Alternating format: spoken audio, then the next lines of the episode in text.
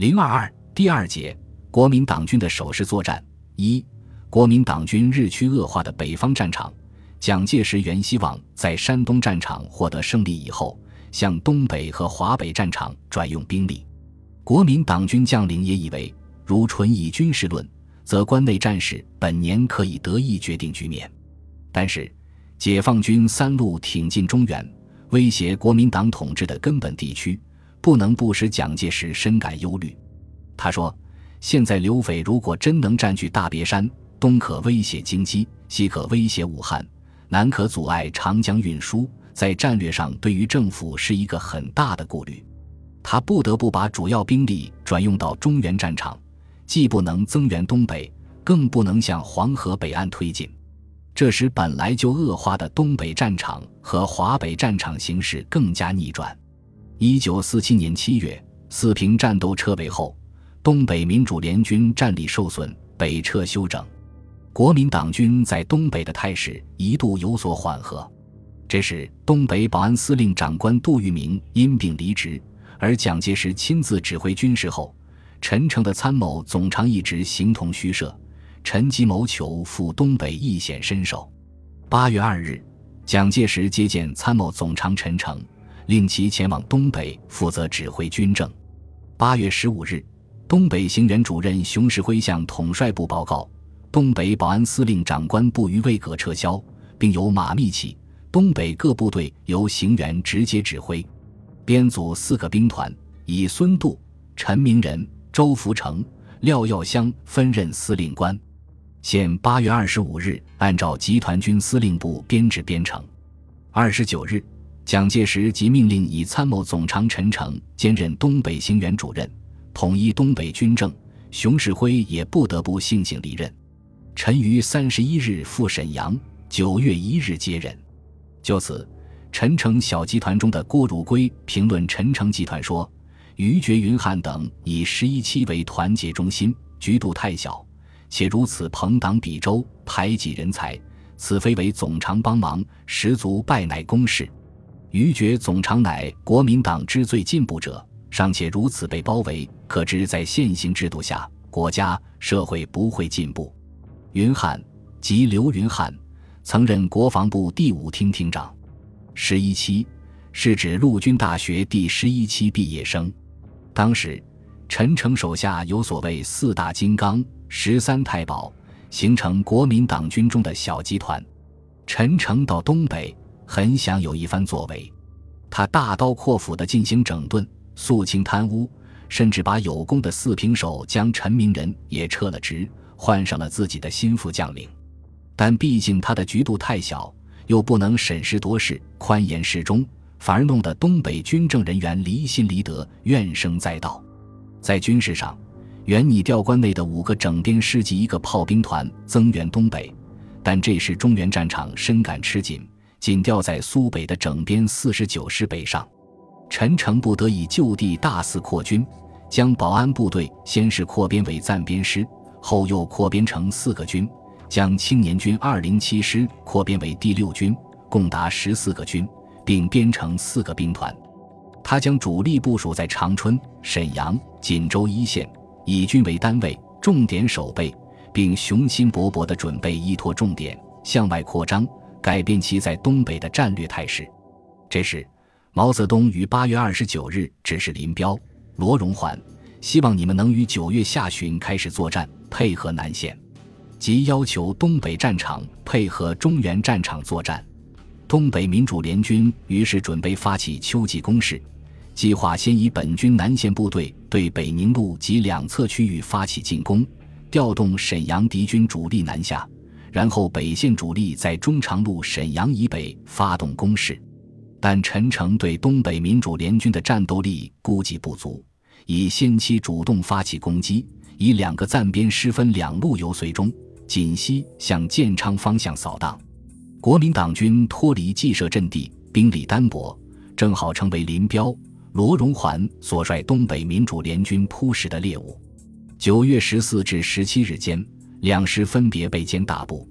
刚刚奉调北上，在葫芦岛登陆的四十九军，以各欠一个团的两个师，又奉命于十七日自锦西西进，所敌攻击。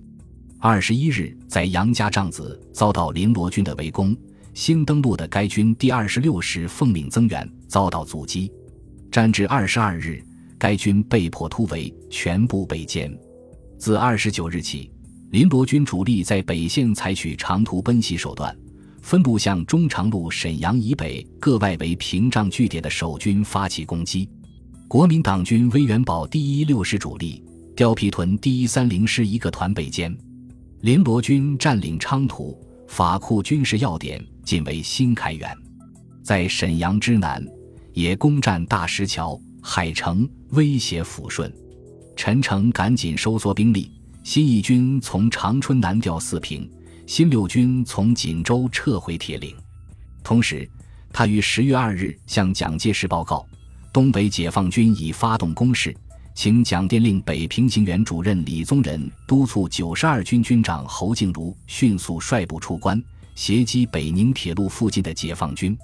蒋急急电李宗仁，转令预定出关葛师线三日内开拔完毕。玄德李宗仁电复：出关各师，以赤归陈坚主任指挥，可大部被阻于榆关，前卫间已在赤迅速推进。国民党军被南线战斗所牵制。蒋介石在十月三日作战汇报会上被迫决定，对黄河以北与东北暂取守势。随后，蒋基于四日飞北平，六日在北平主持军事会议，八日携张元绥靖公署主任傅作义巡视沈阳，商讨东北和华北协同作战问题，决定由东北行员负责肃清辽北法库东北林罗军第七纵队，再由傅作义部肃清热南解放军。于是。国民党军在东北以第五十三军固守新开原，以新一军、第七十一军南下增援，以新六军北上增援，并以副部的暂编第三军及保定绥署所属的第九十二军、第九十四军各一个师出关增援。位于平城路的第十三军东援北宁路，十月中旬到达兴城、锦州一线。由于国民党军兵力集中。林伯军即放弃了攻占新开原的计划，同时，鉴于国民党军在东北进行守势作战，依靠铁路网，兵力转用迅速，缺乏野战歼敌机会，即改变部署，北上佯攻吉林，扫清外围敌军后，进为永吉，围城打援。十一月二日，歼敌援军一个团，但国民党军第六十军死守永吉，林伯军屡攻不克。这时。新一军已进入长春，林罗军即撤为休整。在辽西地区，林罗军一部袭占新立屯、黑山、复兴等地，歼敌一部，并破袭北宁路，一度占领锦州飞机场。正向沈阳前进的国民党军华北调来的两个师，驰援新立屯、复兴，在易县以西被林罗军包围，在突围途中大部被歼。至十一月五日。林罗军停止了秋季攻势，转入休整。陈诚趁林罗军攻击间隙时期，一面进一步扩军，一面调整部署，在铁路沿线战略要点分兵守备，在铁岭、沈阳间部署重兵机动。林罗军趁冬季河道结冰，便于机动，于十二月十五日起发动冬季攻势。鉴于秋季攻势战果不大，林罗军改变战法。更注重集中兵力，在围城或打援间机动作战，以期必胜。南下后即突然包围法库、新立屯，威胁沈阳。国民党军发现林罗军主力南下，即向铁岭、新民、沈阳间集结重兵。林罗军为诱敌野战，即以主力隐蔽集结，以一部兵力四处袭击。二十八日攻克张武，歼敌一个师。二十七日攻击万金台，歼敌两个营，并佯攻沈阳。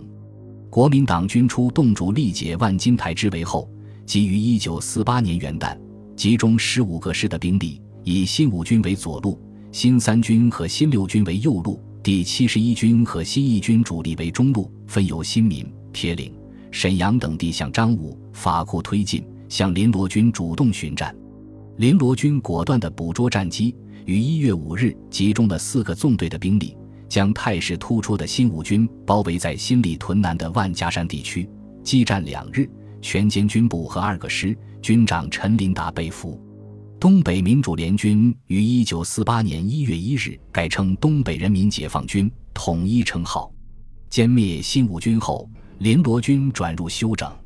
蒋介石因东北战局严重恶化，于一月十日飞赴沈阳，召开军事会议，并召傅作义到沈阳商讨增援东北方略。但傅一面回避增援东北，一面反而要求增兵华北。蒋坚持要复抽兵三师，打通北宁路交通。同时，蒋认为东北行员对作战指导无方，陈诚和东北将领之间又互相推诿责任，而陈诚又正患病，影响指挥作战。蒋返回南京后，即决定设立东北剿匪总司令部，以为立煌为总司令，负责东北军事。同时，蒋又分电东北主要将领，抚慰有加。要他们彻底执行命令，誓死达成任务。不久，又决定以范汉杰的第一兵团部移驻秦皇岛，任范为冀热辽边区司令官，并调五十四军到锦州，负责打通沈锦间交通。二十二日，为由北平飞抵沈阳。二月五日，陈诚离沈回宁。三月一日，为成立总部。四月一日，东北行员撤销。由卫负责东北军政全权，林罗军经过短期休整后，于一月二十日重新发动进攻，二十六日攻占新立屯，又连下沟帮子、盘山等地。随后以一部兵力前至沈阳，法库国民党政府军，而以主力南下。二月六日攻克辽阳，二十日攻克鞍山，二十五日围攻营口。国民党军第五十二军暂编第五十八师师长王家善率部起义，在北线，法库守军于二月十七日弃城逃往开原，在途中被歼。二十七日，林罗军攻克开原，于是进为四平。